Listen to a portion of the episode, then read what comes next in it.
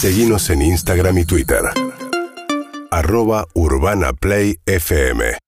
Sale de la piscina y le da el sol. Estamos en la casa. de Amigos y amigas, 15 minutos y esta charla la venimos buscando, recorrimos el mundo buscando esta charla acá, allá, en Doha, la buscamos por todos lados, en Madrid, en Barcelona y siempre que llegamos se acaba de ir, Nati, te dicen, oh, llegamos y todavía no llegó y nosotros nos íbamos. Es una historia de amor y desencuentros, pero que finalmente compartiremos con ustedes una buena charla con la señorita Natalia Peluso de Luján al mundo. Buenos días, Natalia. Hola. Hola Nati, ¿cómo estás? Acá Andy con Eve, con Iti, con Harry. Esto es real, estábamos mirando, es real, sos vos. ¿Es la verdadera? Oh. Oh, producción. Bueno, ¿cómo estás Nati? Te vimos ahí, decíamos, no, mirá, es ella, está tomando agua, es ella, esto no está grabado, es verdad, está en vivo. Soy yo, soy yo. Gracias por invitarme. Y gracias por el cariño. ¿Me ven bien? No, ¿O me te ven vemos- cortada? Estás bárbara. Impecable, en 4K. Perfecto, Buenísimo. perfecto, perfecto. ¿Cómo- Ahí tenemos, a ver si, si ahí está el sonido nada más que no se corte. Bueno, súper contentos, no pudimos hablar cuando, cuando estuviste aquí en Buenos Aires, que la verdad que la rompiste y creo que te fuiste muy feliz. Encima participaste además con, con, con no sé, hiciste como un huracán y te fuiste, pero creo que súper positivo, ¿no? La verdad que la- estaban todos muy felices con, con, tu, con tu performance ahí en el, en el Movistar. Es que realmente fueron días eh, de, mm, de mucha mm, exigencia porque tenía tres fechas seguidas. Entonces sí que es verdad que hacía bomba de humo para, para poder estar a la altura de, de todas las fechas, ¿viste? Y no ir quemándome. Pero me fui con un sabor de boca muy dulce, muy feliz, muy agradecida con mi público porque realmente fue algo que uno nunca se espera, ¿viste? Uno sabe que, bueno, que están vendidos, que la gente te espera con cariño, pero eh, bueno, yo nunca doy por hecho ese tipo de triunfo y, me fui más que satisfecha, más que enamorada una vez más de mi público argentino y, y me dio pena irme, la verdad. Me hubiera quedado más. Claro, eso está, está bueno para charlar porque hay algo que es, vos vivís hace, hace tiempo en España, ¿no? Desde 2004, y después podemos charlar un poco, ¿no? La- las cosas que para mí sacado de contexto y, y- y son las cosas que pasan en un mundo microclimático como Internet, ¿no? Pero vos te fuiste en el 2004 este, a España, bueno, una situación como muchísimos argentinos post-2001, como está pasando ahora con un montón. Entonces es algo que uno no elige cuando tiene que emigrar y cuando tiene que... Pero era que- chica. ¿eh? Era chica. Eras muy chica y a mí me pasó cuando era chico por otro tema, por la dictadura, pero integrarte en otro país eh, con un tema que uno tenga la capacidad, de hacerlo y uno termine diciendo, bueno, al final fue una gran experiencia, pero en su momento es muy duro irte de tu lugar, todo. Entonces me parece que más allá de después podemos hablar de, de ese episodio, la gente habló, volver a tu lugar, a tu tierra, esa tierra que es Argentina que, que cantás, ¿no? Con, Con Trueno. con- con Trueno, que es, es ahora un poco la, la música de la selección, debe haber sido súper emotivo, ¿no? Más allá de la gente que, que llenaste como artista, es tu lugar. Sí, la verdad es que es una historia de amor. Yo me fui en el, en- hace 19 años eh, y tuve que volver a Argentina gracias a la música. Yo volví a Argentina eh, a cantar y, y quedé noqueada de la sorpresa que me llevé cuando yo estaba empezando, era mucho más under y fue algo realmente descolocante para mí. Yo no, no, nunca me pude imaginar que iba a tener ese éxito en el lugar donde nací, porque, bueno, yo desde los nueve años que estaba en España Claro. y esa relación con mi país era una relación muy en base a recuerdos, a nostalgia, a cosas que me enseñaron mis papás, pero no tenía ese vínculo establecido físicamente con ellos. Y cuando fui, y yo me sentí tan abrazada, eh, que realmente sucedió algo muy importante dentro mío. Y a partir de ahí, siempre que volví, volví a cantar y siempre que volví me llevé tantísimo amor de mi gente, me, me ayudó como a, a, a conocer la cultura desde un lugar muy lindo, a re- como a reconocerla, ¿no? Porque es verdad que cuando sos chiquito la conoces de una manera, luego te vas y te quedas estancado ahí, Es verdad porque eso. no, no vas evolucionando eh, in situ. Entonces, es verdad como que fui creciendo, yendo y viniendo, gracias a la música, conociendo eh, mucho más de, de mi- de la cultura de mi país de origen, gracias a la música. Y, y esta vez que volví, después de, ese episodio tan, tan incómodo que me sucedió, pues fue una gran reconciliación con, con- para conmigo. eh, ver que eso, como vos decías, era algo de un microclima de internet, porque el amor que recibí eh, se llevó por delante cualquier eh, miedo o incomodidad que tuviera de volver, porque es verdad que a la distancia uno no sabe si lo que lee es real, si, si la gente seguía, eh, si estaban enojados conmigo por, por esa malinterpretación. Y la verdad es que me llevé mucho cariño, mucho amor, mucha calidez y una vez más me quedó clarísimo que, que es algo irrompible lo que hemos construido y, y lo que importa es lo que hace años llevamos construyendo como, como espectador y público, que es, una gran familia. Estamos hablando con Nati Peluso y la verdad que a mí lo que me pasa es que ese episodio es porque claro, le preguntan en una entrevista para España y ella dijo, sí, yo me siento también española estando acá hace tanto tiempo. Y la verdad que eso no es ninguna, ninguna ofensa, porque vos estás ahí desde chiquita, te tocó irte eh, para buscar una vida mejor acompañando a tus viejos, ¿no? Eras chica. Y eso no quiere decir que no sientas la argentinidad de Argentina. Uno te escucha y no tiene ninguna duda de dónde sos porque no tenés nada. No es que dice, viste, hola, ¿cómo están? Aquí estoy, soy Joder, Nati. tío. Joder, tío. Cada vez que ¿Entendés? puedes. Son más sargenta que dulce de leche, Natalia. No, pero una cosa que te voy a decir. Eh, yo, como inmigrante, me he tenido que adaptar. Y cuando yo estoy con españoles, después de 19 años, Obvio. por supuesto que tengo jerga, tengo Y acento. Y porque es algo que inevitablemente siento mío también, imagínate. Vine a los 9 años, tengo 28. Claro, tuviste más tiempo afuera que acá y sí, es lógico, pero... Claro. Sí. Pero la misma vez, la argentinidad es algo eh, como irrefutable, como que si te criaste con eso, es algo muy pasional, muy nostálgico. Los inmigrantes lo sentimos como algo que también nos, nos pone los pies muy en la tierra, porque son nuestras raíces, de algo que no te puedes deshacer. Eh, de hecho, miren, yo nunca he hecho el esfuerzo como por cambiar mi acento. Cuando hablo con argentinos, yo hablo en argentino, no, no es algo como que imposte. Y cuando hablo con españoles, es verdad que mi acento cambia un poco. Entonces, em, yo creo que esa argentinidad de la que ustedes hablan es algo que yo nunca eh, tampoco me he fijado si la tenía o no. Es algo que, que tengo por mis viejos. Yo llego a la casa de mi mamá, mi mamá me hace milanesa con puré o me hace un pastel de papá. Yo voy toda la semana a la casa de mis amigos a hacer un asado, me tomo un fernet, escuchamos música de allá. Yo me crié escuchando al Flaco, a Charlie, a Cerú Girán. O sea, yo tengo un montón de, de raíces muy ligadas a, a mi cultura argentina y eso es algo que, bueno, nadie me lo puede arrebatar por más boludeces que digan, básicamente. Bueno, bueno, ahí eso, ese final es, no hay más argentino que eso. Y también te digo, todo lo que contás, para mí no hay dudas, pero es verdad que a veces eh, ser argentino también nos pasa acá. Estamos como enojados y esperando que otro a ver qué dice. Y, y bueno, es algo que tenemos que cambiar, es algo de lo que yo quería hablar después, qué ocurre con el Mundial. Y te quería preguntar eso, ¿dónde ves los partidos? Si obviamente esa argentinidad en el fútbol se traslada mucho, me imagino también con tus viejos, en familia, pero, pero tampoco está mal si sentís España un lugar tuyo, si vivís ahí desde los nueve años, Nati. A mí yo viví cuatro años en Brasil cuando era chico y también lo sentía mi lugar.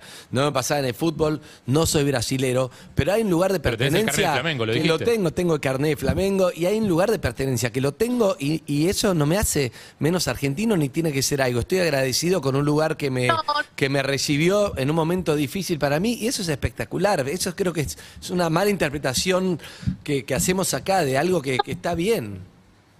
problema real fue el, el- el como, cómo se tergiversa todo hasta el punto de que eh, el mensaje terminó siendo Nati Peluso se siente española y no argentina. Claro, claro. Peluso reniega países. Toda una cosa por una frase completamente descontextualizada, transcrita de una entrevista hablada, completamente fuera de, contexto y bueno, eh, es esto y si no es esto es otra cosa. Al final cuando uno es un personaje público, pues la gente siempre va a, a- a estar esperando al- alguna telenovela porque también es parte de, eso, ¿no? Yo imagino. Pero bueno, yo estoy muy segura de lo que soy y si cabía a- alguna duda, he terminado de, de dejarlo claro yendo a entregar todo mi, show y toda mi fuerza y toda mi energía a estos shows en Buenos Aires y, y dedicándome a mis fans y dedicándome a la gente que demuestra amor, que es la gente que realmente me importa y la gente que, que me da fuerzas para seguir siempre. Todo lo demás, eh, eh, bueno, es que es un ruido molesto, pero al que hay que intentar no escucharlo porque no tiene ninguna verdad. Bien. Me gusta, me gusta eso que decís de. Me gusta eso que decís de. de de algo del origen porque sos una artista tremenda, lo, lo- vimos acá en los shows y, y- todo lo, lo que está pasando con vos como artista, ¿no? Que también, de hecho, también estamos, estamos para hablar de eso, pero me gusta que te criaste con, con Charlie, con Cerú con Spinetta y hay algo ahí de. Hay algo que está, ¿no? Que es como es una mezcla, porque eso traías eso de, de origen de casa, más haber vivido en España tantos años, y eso es un poco lo que sos como artista y es espectacular, es hermoso, me, me gusta mucho esa fusión. Gracias. Sí, yo de esa música la verdad que es, es mi escuela. El otro día una fan me regaló eh, un vinilo de Peperina y realmente estuve tantos días escuchándolo en repeat, recordando... eh, es como una escuela para mí, esos discos son una escuela para mí. Yo he aprendido muchísimo de, la, de la poesía de, de, de Charlie, de las composiciones de- del flaco. eh, soy una fiel admiradora, de hecho soy muy amiga de, de- Vera y de, los Espinetas, son mi familia realmente. Entonces, es algo que yo, o sea, ni me lo planteo, o sea, forma parte de mí, son, son como, es una pierna para mí eso. Y hola Nati, acá Evelyn. Estaba, estaba viendo durante el paso de los años, los que te venimos escuchando hace tiempo, el cómo, cómo con Sandunguera eh, hubo un cambio entre la Nati quizás más alternativa y que estaba haciendo como pruebas y, y empezó a meterse como más eh, en la salsa y en el hip hop. Y, tus performances acá en Argentina, me- a mí me pasó algo muy particular que es cuando te vi dije, es tipo una diva performática que no se inmuta, porque la gente estaba loca y vos estabas en un personaje que, por eso cuando vos contás que no podías creer la respuesta del público, yo te miraba en vivo y, y eras como, no- o sea, no te... atra- Eras como inatravesable, no sé cómo explicarte, ¿entendés? Era- estabas blindada. Inatravesable. No, sabía cómo, pero, pero quiero decirte Impenetrable. El Como que estabas ahí, ¿entendés? Haciendo tu perfo, eh, sintiendo, pero al mismo tiempo era Inmutable. como inmutable. Y yo no podía entender como el recorrido que hiciste hasta llegar eh, a, a lo que estás haciendo ahora en vivo, mismo hecho con lo, con lo de Estás Buenísimo que está con John Cortajarena, que te felicito por esa participación. em, De mete un, quiero decir un lengüetazo John Cortajarena, ella que maravilloso de ver, se los recomiendo. Y, y ves de golpe referencias tipo unas caminatas Michael Jackson, con unas eh, caminatas también John Travolta, tipo todas referencias masculinas llevadas a un lado femenino que es hermoso. Sí, mira, el lado, me encanta todo lo que me decís, muchas gracias. Por favor. Eh, hay, una, hay una gran parte de, por no decirte, el 90% de toda mi propuesta está en base a, a- a la performance, porque es mi herramienta, es, es mi salsa, es lo que yo he estudiado, yo estudié eh, la carrera de teatro físico y eh, eh, realmente es mi pasión, como habitar personajes, ponerle cuerpo a, la música, ponerle físico, ponerle cara, expresión, ponerle llevar, llevar con el cuerpo a cabo toda una tarea para transmitirle a la gente y es algo que he ido construyendo a lo largo de los años, he ido aprendiendo a lo largo de los años y sigo aprendiendo constantemente. Después de esta gira no soy la misma artista que era antes de, de comenzar esta gira. No soy la misma artista que era hace un año, ni mucho menos soy la misma artista que era hace cuatro. Cuando vos hablas de la sandunguera, yo era una niña que estaba, que acababa de darse cuenta de que, bueno, el mundo le había mandado la señal de que era por ahí, que era la música, y, y yo llevaba años ya intentando, bueno, encontrar mi estilo, proponiendo cosas. Hacía muchos años que coqueteaba con, con, ser vocalista, pero la misma vez estaba aprendiendo. Y hoy en día me doy cuenta de que, pues, si miro para atrás, de la manera que uno va evolucionando sobre el escenario es una locura. Y, por ejemplo, Estás Buenísimo es una como una gran carta de presentación del el momento que yo estoy transitando como artista eh, y como performer. Mis búsquedas son otras y, por ejemplo, el hecho de, de habitar personajes masculinos es algo que a mí ahora mismo me parece mucho más atractivo que seguir habitando esa diva femenina que hace años que ya, pues, ya la he trabajado, ya he experimentado lo que puedo provocar con eso y ahora mismo tengo otro, otro tipo de retos que me parecen quizás hasta más incómodos de, de transmitir y de transitar, pero me parece como que el deber de un artista también es proponer cosas nuevas y, y está buenísimo a la misma vez de recuperar un poco de esa Nati más rapera, que la gente hace un montón que me la venía pidiendo, eh, con la performance propone algo muy diferente a lo que hice hasta ahora. Y también es, es un compendio de, de lo que he conseguido como aprender hasta ahora físicamente, las coreografías, la performance, eh, la actuación y todo, es algo de lo que yo estoy orgullosa porque he podido transmitir como todo ese aprendizaje en un videoclip. Es tremendo. Y aparte me da la sensación de que vos sos. so- Siento que sos encarador así como en el video, ¿puede ser? Pues mira, te voy a decir una cosa. Yo realmente, eh, o sea, soy bastante diferente a cuando performo. O sea, realmente soy una mina bastante tímida en lo que respecta al amor. Eh, sí que es verdad que soy muy directa y las cosas las digo y, y en eso sí que encaro como si a mí alguien me parece lindo o, o quiero algo con esa persona, como que lo digo, pero me da vergüenza. O sea, no soy esa persona que está en el videoclip, tipo, no, no me hago cargo de esa manera en la realidad porque también es algo como mega histriónico y mega exagerado que está llevado también como a un lado más como de una característica más fílmica, más como de cine, más de personaje exagerado, como puede ser, como vos decías, La Máscara o John Travolta, como muy histriónico. Eh, Nati, ¿qué tal? ¿La cara Harry o el GD que te esperó después del recital para sacarse una foto? Eh, son mis dos nombres.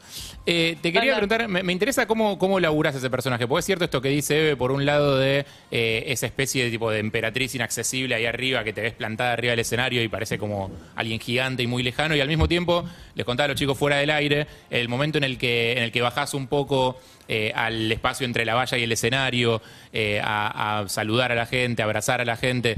Eh, hay algo muy humano, la forma en la que está filmado ese momento y se ven las cámaras está muy bien cuidada y porque todo el mundo entiende todo de lo que está pasando y ves mucho las caras de la gente saludándote. Eh, digo, te quería preguntar cómo laburás ese personaje, cómo laburás esa distancia, porque esa distancia también viene cargada de un montón de intensidad. Cada vez que te acercás a la gente, me imagino que algo de esa intensidad te la llevas vos también. Eh, y al mismo tiempo, cuando volvés a subir al escenario, volvés a ser vos. Digo, ¿cómo se trabaja eso desde el lugar más teatral, ponele?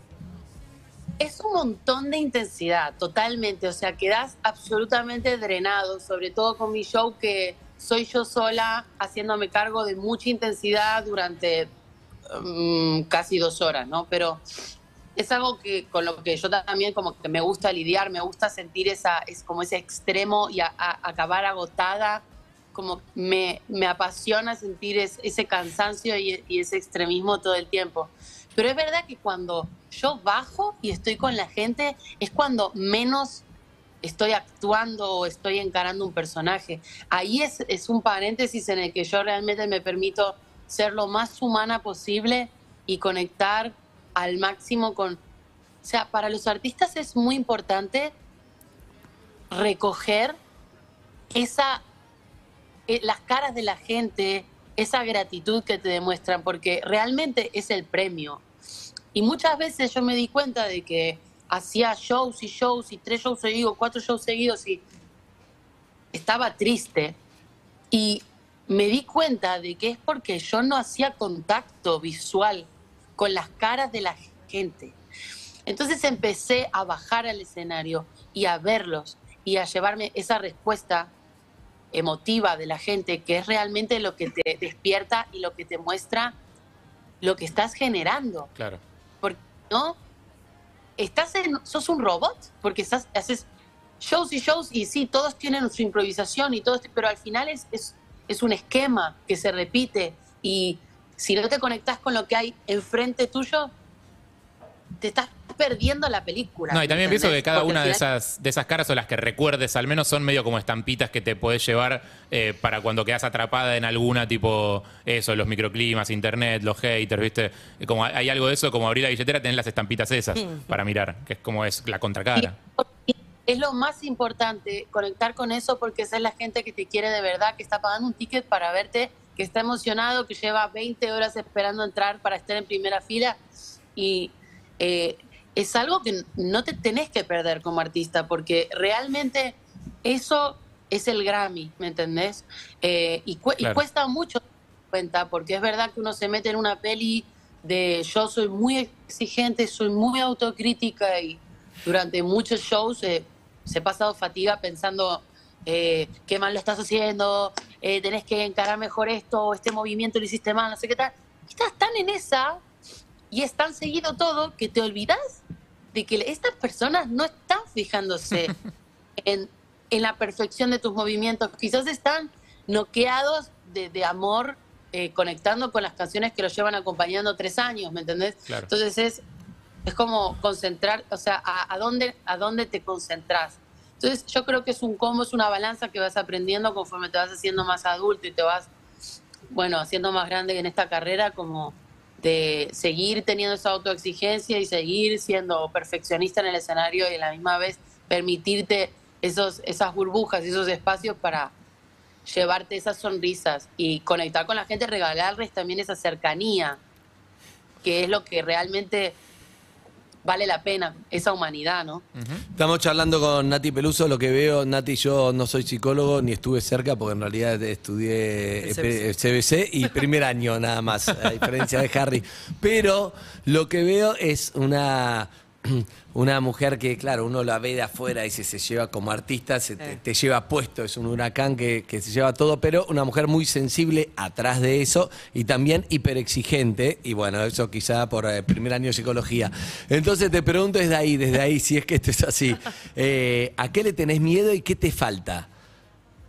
Digamos, tus miedos, ¿cuáles son? ¿Cuáles son tus miedos? Ahí, desde esa sensibilidad imagino que hay, hay miedos, no sé si son laborales, personales, y también qué te falta, porque ya lograste, lograste mucho, pero habrá una zanahoria que todavía no vino. Un montón de zanahorias, un montón de zanahorias.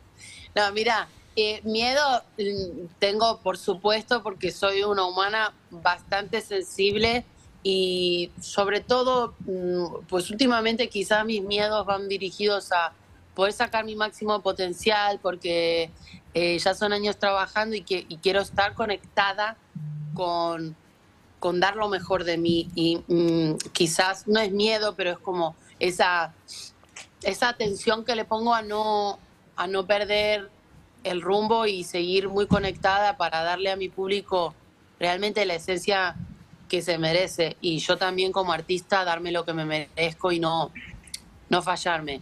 Bien. Y también eh, lo que me falta, falta un novio y eh, no sé, tres mansiones, arre. Arre es muy español, le cuento a la gente que es muy- se usa mucho en España. Lo más argentino que dijo en el día. Arre. Nati, ¿cómo estás? Iti te saluda acá desde el programa este Perros de la Calle. Escúchame, te quería, El programa este. te quería hacer una pregunta muy chiquita. Eh, estaba escuchando todo lo que decías y constantemente haces la separación de, viste, como la Nati performer con la Nati humana y sus necesidades más humanas. Y pienso mucho en esa pieza poética de tu frase en la Bizarrap Session donde decís, eh, vendo mi alma por una pizza. que fuera de joda, para mí, aparte de que me identifica mucho por el amor que tengo por la pizza y porque no tengo alma, eh, pienso mucho en, en esto de tipo, cambia un montón de cosas por esta cosa tan chiquitita que me hace bien y me hace feliz. ¿Qué cosas necesita eh, Nati Peluso en su cotidianeidad para recargar eh, energías? ¿Qué cosas hace la Nati persona cuando tiene un día en el que no trabaja y dice, che, necesito hacer estas cosas de persona Claro. normal, ver una serie, ver una película? Estar ¿Qué con cosas amigos. consumís? ¿Qué- cómo, cómo es un día de una Nati Peluso no performer, no artista? Una Nati Peluso hu- humana, ser humano común y corriente.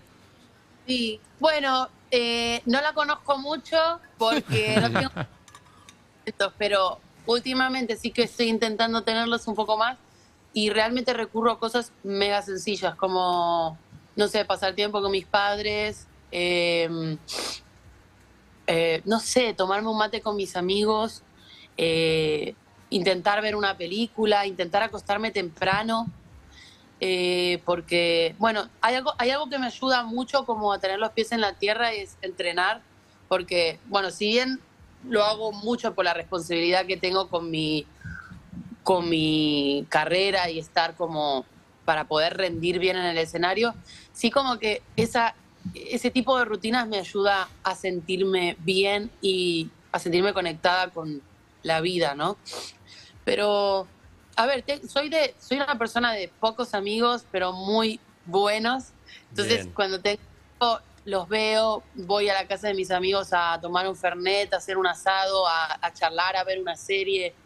Pero soy muy simple, realmente como que no, no, no resido mucho en los lujos para esos momentos. Bien, estamos confirmando ya que Darín Messi y Nati Peluso son argentinos, ya lo confirmamos eso. sí. Y- y Andy Los tres, sí, por más que, por más que estén afuera. Pero, ¿una paella o un asado, Nati? Ojo lo que decís. Desata una Eso guerra. me lo hace años. Eso me lo hace hace años y realmente esto es cero preferencia, es una cosa como que no puedo decidir. El asado es algo como que me puede, me puede. O sea, yo hay un asado y ¿qué crees que te diga? A mí la paella me encanta, ¿eh? Pero hay una tirita de asado, un choripán y, y es que a mí se me cae la lagrimita. Bien, bien. Yo vengo, vengo de estar en Madrid y la foto era un sándwich con rabas. Y no, hermano, poner un choripán y eso no dale. Había, de verdad, ¿viste? ¿sabés de qué te hablo? Tenía un sándwich de raba, dejate de joder, ¿qué es eso? Pan, raba, pan. Eso es lo primero que yo vi cuando llegué a Madrid. Claro. Yo viví siete años en Madrid y cuando apenas llegué y vi que vendían, porque es muy clásico acá, el sándwich de calamares Eso empanados. es, eso es. decía, ¿qué? Y al final está rico, pero... No, es rico, pero hermano, ponemos un choripán, totalmente. Con un poco de vacío, ¿qué A- es eso? aparte- raba la como con limón en la playa, perfecto. Aparte en un país que tiene chorizos, digo. Tiene chorizo, no, tiene Específicamente. chorizo y Vienen de ahí, vienen Viene- de ahí. viene de ahí claro. el chorizo. sabor, sabor es muy distinto. Sí. O sea, no hay comparación del sabor del chorizo de Argentina. De hecho, ahora que estuve allá, mm, tipo, hice una reserva de choripanes en mi cuerpo. Que te- o sea, no tengo que dejar de comer. claro. Hay que entrenar después. Cerva de choripán. Eso, para, ¿qué te, lle- qué te llevas eh, de- cuando, cuando viajas acá? Digo, Porque la mayoría de las cosas se consiguen allá. O sea, yerba conseguí, carne conseguí, lo Todo la mayoría de las hay, cosas hay conseguís. todo. ¿Qué te llevas? Mira, la verdad que para mí no me llevo nada porque es un, o sea, vengo de ya semanas comiendo azúcar y harinas porque, so- o sea, me hacen mierda. Entonces, eh, sobre todo compro jorjitos para mi mamá, No. blancos y negros. Espectacular. Sí, Ahí va. Yo los banco, los jorjitos son mis favoritos, entonces le compro varias cajas a mi mamá y, mm, y le compro bauquitas a mi hermana que se vuelve loca. ¿Y qué más compro? No Las acciones de. Jorgito en este momento. Sí. No, no, no, pero. Porque acá podemos conseguir todo, Claro, ¿eh? claro. O sea, Sí, sí, hay todo, hay todo en España y ya la yerba. Nati, la verdad, eh, estuvo bueno charlar con vos, escucharte, eh, más allá de que siempre como artista, es como si queda alguna duda, alguien que te dice, llevo Jorgito y Y Bauquita, ya está, porque bueno, el asado puede ser, pero nadie, nadie puede impostar No, esa no. argentinidad de llevar un Jorgito y una Bauquita.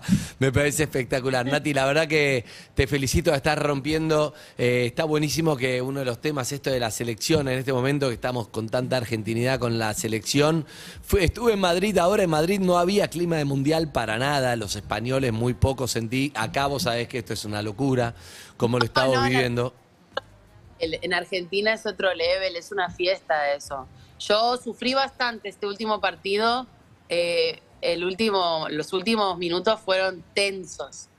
Pero estoy muy contenta de, porque la verdad que se lo merecen como la hincha es increíble. Messi, yo lo amo y la verdad que se lo merece todo. Bien. Nati, te esperamos, en- creo que no sé cuándo vengas el año que viene, a principio de año, si, si venís de vuelta, te queremos conocer personalmente, darte un abrazo, Oh. un Jorgito, una Bauquita, Obvio, re, un villiquen, comemos- un anteojito, algo. Un. Fernet en botella Un cortada, lo que Un necesites. viajero, lo que necesites te lo vamos a dar acá, pero más que nada, afecto, admiración y un beso grande.